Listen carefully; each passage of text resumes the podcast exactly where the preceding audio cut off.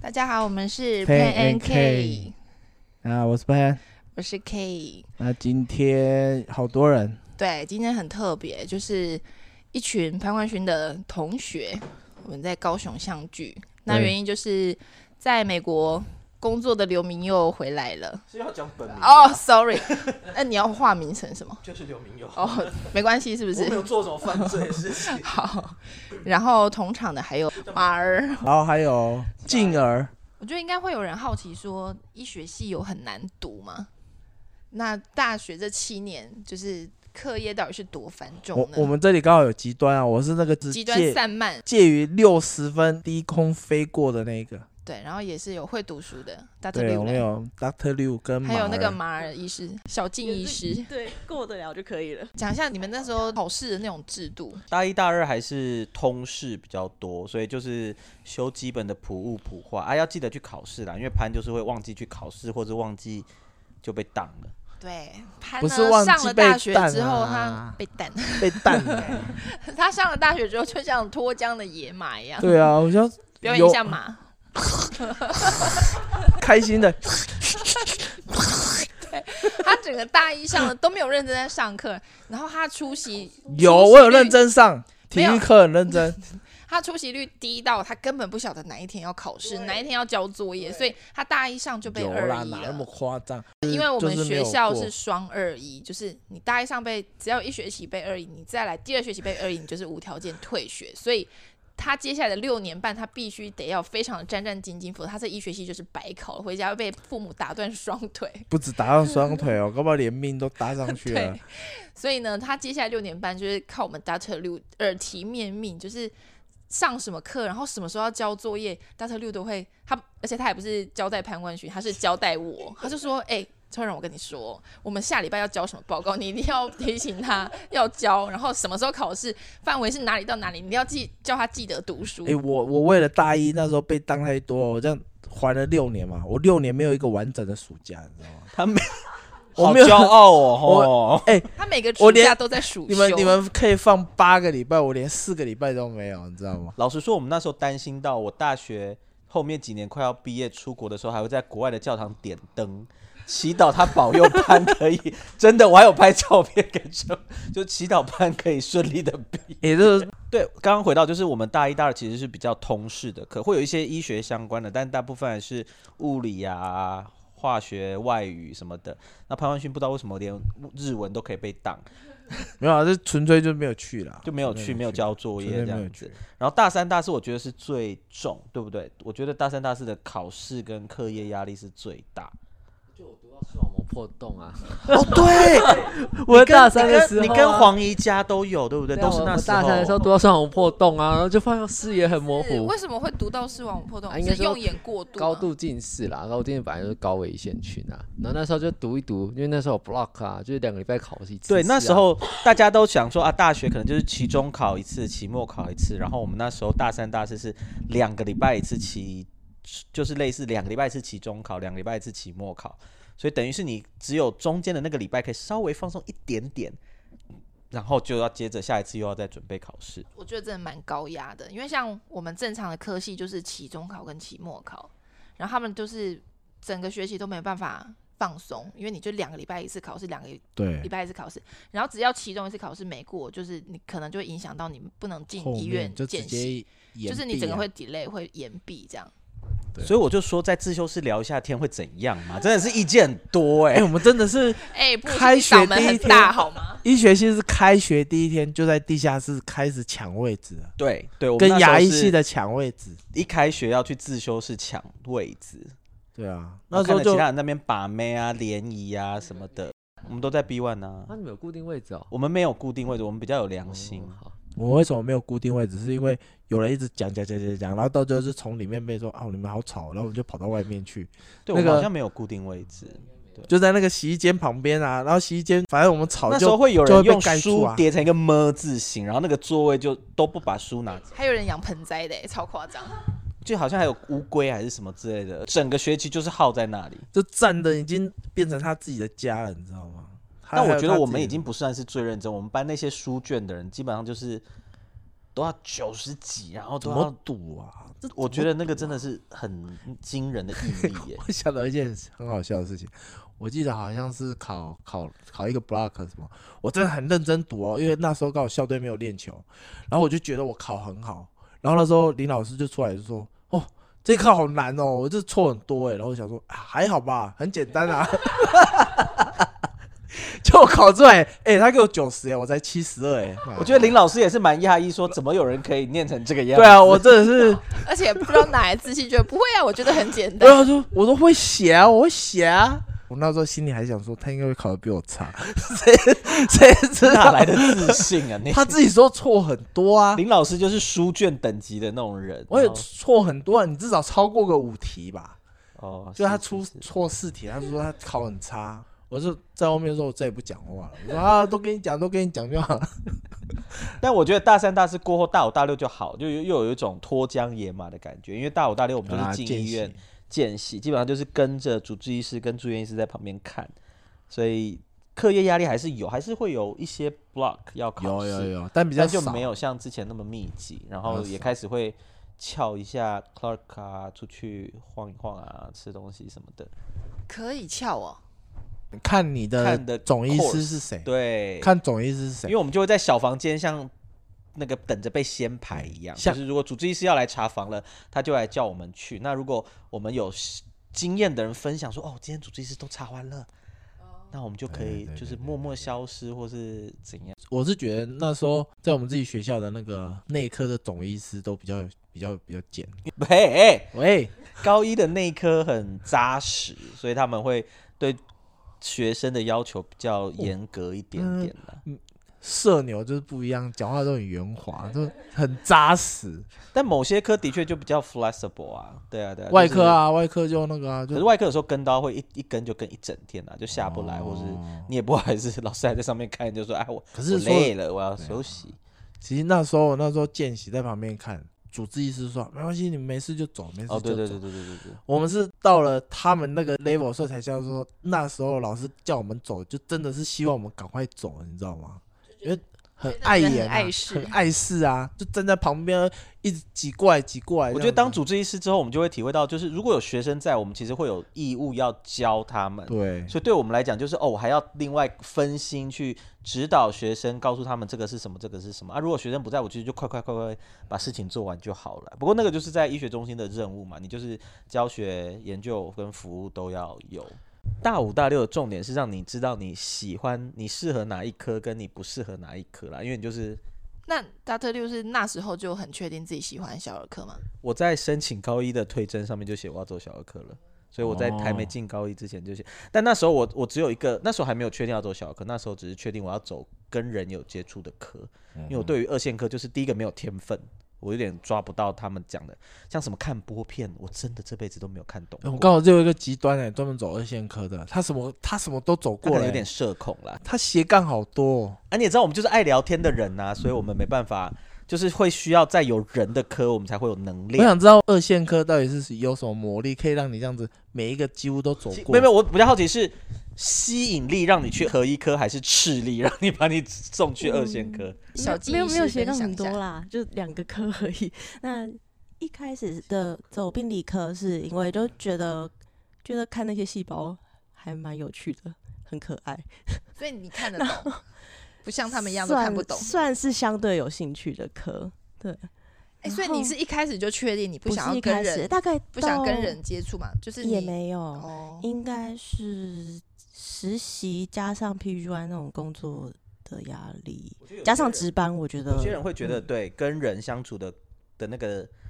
强度太高，对对对会让他有点 overburn。不是说他做不来，是让他会觉得身心俱疲。对，然后有些人会需要安静，我一个人做事情，我反而会做的比较好。那对对这一类的医生可能就会比较适合诊断科或是二线科，他们可以很专心的做好这件事情。那如果像我跟潘，可能就是如果没有人跟我们拉迪赛，我们就会整天荡下来，所以我们需要有人类的互动，然后我们就会走到一线科去。阿、马尔，我是他明明就社恐，我也不知道为什么他会走到一线科去。对，你那时候为什么会去走内科啊？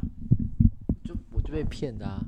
被谁骗？应该说，我那时候我那时候在暗恋学姐吗？我没有，我在某一个地方当那个 PGY，反正就那个时候就很彷徨，要走什么科，因为毕竟还是那个没有一个特定的兴趣，嗯，然后想走一些广泛的科。然后那时候有一个一起训练的同梯的，就说我们一起来某某医院的内科，我就说好，那我们就来报名。然后我就报名之后，你那时候有别有所图吗？还是只是就是没有，就单图就不知道走什么科，然后刚好那个地方还有空位，然后我就去报名了，这样，然后他说他要一起报，然后我们报到女的吗？男的啦，他结婚了啦， 然后反正就是后那来他有去报，后来他没有去报，也没有去，所以被表哎、对我就被表，我就自己一个人去内科了，那就是这样，也社恐都要走那一刻哦。我觉得那个压力最大都还是跟病人沟通。还有，我觉得成就感的来源不一样，一线科会有把直接跟病人互动，对啊看着他对啊们对啊恢复，然后跟他们有实际的 reward。对啊，对啊二线科这方面就比较缺少，我就会觉得啊，就是我会没有被被被被电，不是被被 charge 被充电的感觉，这样。真的还是啊，中文真的退步很多哎、大特六。对啊，你才去，你去三年不是去三十年 呢、那差太久没多有啊用了。偶尔用要熟悉 一下，不要叫我安安可以分得出来，好 不好？哎哎哎，你口音有歧视 哦。哦，原住民呢、原住民，原住民原讲话没有分那么细，昂昂昂，当当杠杠， 当杠荡单 杠，当杠，没有没有干是单，而且你怎么会连上面都出错、 快点再讲一次，当单 干 你讲简单，你你讲你讲观光局，观光局。哎、这个还可以啊，观光局。对，然然后后大大五大六就是去见习，然后大七的话就看你在哪个医院实习。当实习医师的那个生活方式，依据就每是每个科每个医院系啊嗯的那个的习性不一样，像高一 intern 就很累，就什么事杂事都要做，那有些 intern 就被保护的比较好。嗯那台大可能是介于之间等等等等的，所以然长庚是最爽哦，后长庚的 R 就会累的要死。对这样你会看到转过来嘛，原本是应该是住院医师做的事情，变到实习医师做，啊，住院医师就变得很轻松，嗯嗯，对啊，啊，你在其他医院颠倒过来，然后住院医师就很累，对啊，那每次看到实习医师说啊，你赶快去那边打杂休息啊，那我觉得高高一的好处就是我们学校够老，所以什么科，各式各样的科其实都很齐全。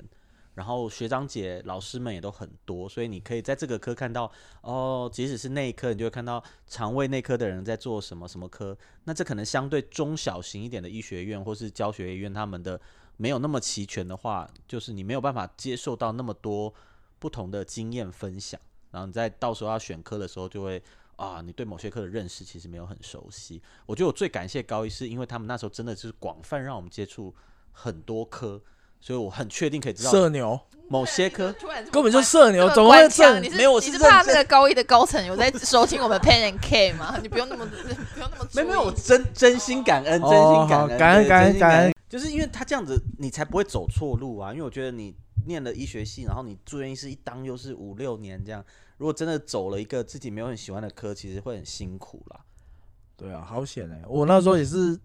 我的个性是走外科就直接叼住了，对啊，其他就就很不用明显选他就是不用对于选了啊动手的那种事情，他就很有。叫他那边念 paper，他真的是 no no no no no no no， no no, no，no, no, no. 叫我绑线还比较实际一点。对，然后我又不我不怕血，就看了就那个因为对即使你看我那时候哦，就确定我要走一一线科，然后去走了小儿科，然后即使我现在离开医院去国外工作，我还是在做小儿科跟我内科呃内分泌科相关的事情，所以就是那个一连串，我觉得后面的影响很大，你有想过说会走到这一步吗？没有就走歪路啊，我都一直 repeat 这件事情是因走歪为路。你说想想看，你那个领域不是像静儿医师这样哦，病理科跳到核医科哦，你是直接走出这个圈子外面。但我还是在做儿科相关的事情啊、但是那个性质整个都变很多啊，对啦，对啊，就是不一样的挑战，但这对又于是不这一样个的国家、对于这哎个领域的研究还是很喜欢。你介绍一下你现在的工作内容啊？好复杂哦！我现在在做 医学临床人体试验的规划、设计与执行，还有 monitor，就是有分那析呀、监控这样子。所以像大家熟悉什么一期、二期、三期、四期人体试验，那我们就是一个药出来，我们就帮他规划这件事情，然后去执行，执行之后再哦中间监控他有没有出现一些事情，然后最后生成一个报告交出去。像你这种性质的工作啊，大学有专门的科系在在做吗？我们的就是这个临床试验需要很多人的配合，有些人做这个，有些人做数据，像统计的人做统计分析，然后呃护理或者是药学背景的人去跟 onsite 就是跟试验的医师们去讨论实际的事情。那我们的 team 就是完全都是医师，各个不同专业的医师。哦那以我的专业，我去接我的专业上面的案子，哦然后根据我对这个疾病跟这个病人族群的理解，去设计临床试验，同时监控他们的安全性、嗯药物的安全性。因因为你接这个工作，我才发现说可以用医师本来的专长去做另外一件事情呢、对，这个是我我觉得这个是在台湾这超很少酷的很欸少见的事情，超酷的。对我那时候也没有想过，我老实说，我在工作 interview 的时候，他们说：“哦，你怎么会想到这间公司？”我说：“我其实是接到 interview 的电话，我才去 Google 你们是做什么的。” 就我对于医师在医院以外的生活，其实一开始是不真的了哦解的。像我们这种在这个圈子，真的是没有办法想象说医师可以用他本来的专长去做另外一件事情，就发现其实也很合理啊。对，因为医师已经很高度专业化了。对啊然后台湾的医师养成是一个很，就真的要讲，这不是客套话，就台湾的医师养成其实很扎实。那特别是我们的医学教育是全英文的教育，所以我们跟国外的东西不会差太多。嗯，那我出国之后就会发现，哎、他们在讨论事情我都听得懂，然后也跟我在台湾学的东西不会差很多，没有落后很而多。且真的是你说了算啊，因为你在外面真的跟那些顶尖的医师交谈过啊，就对发对现对对说，对其实对台湾对对只是讲英文不是那么流利啦，安跟安也分不太清楚啊， 大概也是 OK 的啦。所以其实医师还是有很多别的事情可以做。那只是说在台湾这方面，因为台湾国家小嘛，那我们这方面的产业没有那么发达，所以大家对它的认识不多。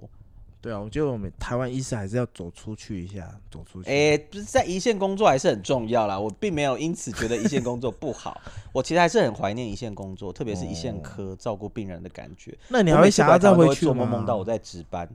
做回回去原医院本吗的一线科，我还是会有当做一个 option，、所以我一直回来哦签学分啊，我一直回来换照啊嗯什么的，就我都有乖乖换照，我都没有叫别人帮我代签。真的对啊，签我都名还真的自己去签学分，就是要 keep 我们的医师执照是要满啊 active 的。对对对对对，每一这样年子，如而且果是每年至少还是要拿学分，对对它的只规定要其实空蛮一年严就不格的行。。对啊，那时候疫情的时候还是要签学分，也不是我那么爱坐飞机，我真的是逼不得。对啦，只是偶尔要还是要停留在东京这样子。我回来的时候是停东京，然后对回去的啊时候是停大阪跟京都。对啊，还是要停在那个啦，祖国，祖啊国才可以那个。 哎日本也是祖国，荷兰也歪是祖国掉了，剪啊，掉。 原住民啊不一样啊，你们不是喝黄河水的吗？什么黄河水， 我喝浊水溪的水啊啦，比较浊。对，所以不一样不一样的挑战，但医院的工作还是蛮蛮有趣的。还是潘，你要不要分享一下你今天用 Vision Pro 的感觉？对，By the way，我们今天其实从美国带一台 Vision Pro 回来，对啊，然后要给大家玩，然后潘冠勋刚玩起来，欸真的蛮像在关落音。 对啊，真的很像关洛音啊，而且眼睛看出去的世界啊，它跟那个实体是有联动的。像刚刚玩那个恐龙，它就是从那个画面跑出来，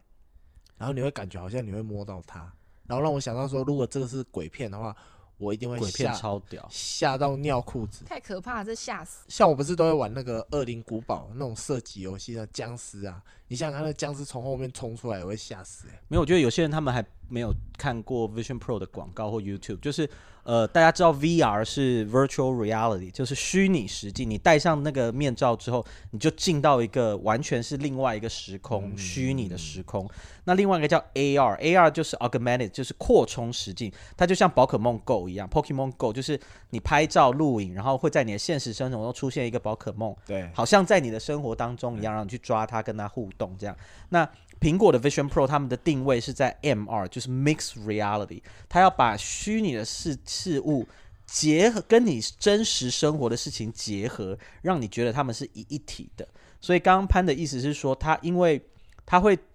读你的环境，然后在你的环境当中去砍入一些他想要给你的恐龙啊那些东西，让你觉得是真的在世界中发生。所以马儿刚刚讲的一件事情，就是有一些我们医学上的疾病的病人，他们会不会用了这个东西之后，他其实他们没办法分清楚现实跟虚幻。对对对，我因刚为在刚就有精这神感疾病觉上面会有一些病人，他们的症状是他们没办法分清楚现实跟不现实的中间的区隔。那这个东西的确戴上去之后，它就是想要让中间的区隔变得更模糊。然后另外一个，它叫做呃 spatial videoing，就是空间式录影。大家想象着录影习惯就是手机拿起来按录影键，然后就开始录上面、下面啊、左边、右边。那 Vision Pro 因为它是一个全罩式的眼罩，所以你看出去的东西其实就是现场实境的东西。那你按了那个录影之后，它是录下这个整个空间里面的画面。那录完之后呢，它存档的影片就不会是一个单一的呃一个影片，它会存一个空间。空间，以所以在日后你把你的那个眼罩再戴上去，然后再按 play，然后再按 immersive，就是纯沉浸式之后，它就会让你仿佛回到当天你录影的那个地方。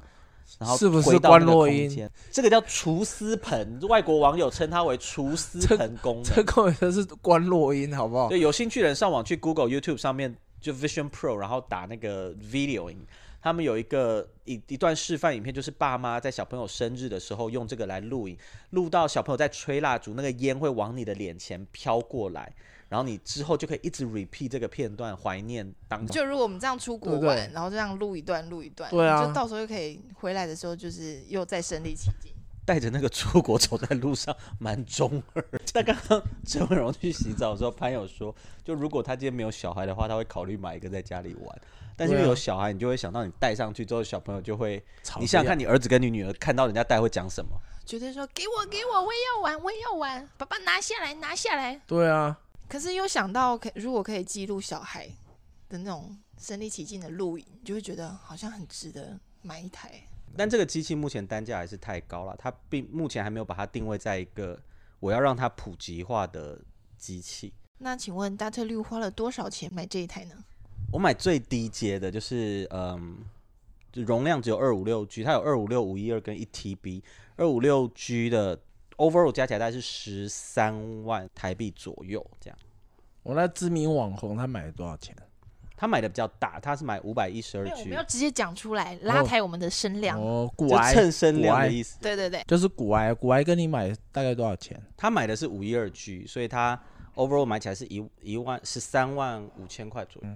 哇，那台湾不知道什么时候才可以买得到。台湾目前好像还没有公布，因为它的它产能没有很高，它预计出货量可能很少，所以哦目前其他国家都还没有听说有要上市的日期，确定日期。会不会是台积电的晶片来不及做？你要打电话问刘德英或是问张忠谋 才哦知如道。果我有他的电话，我还这边录 podcast，呢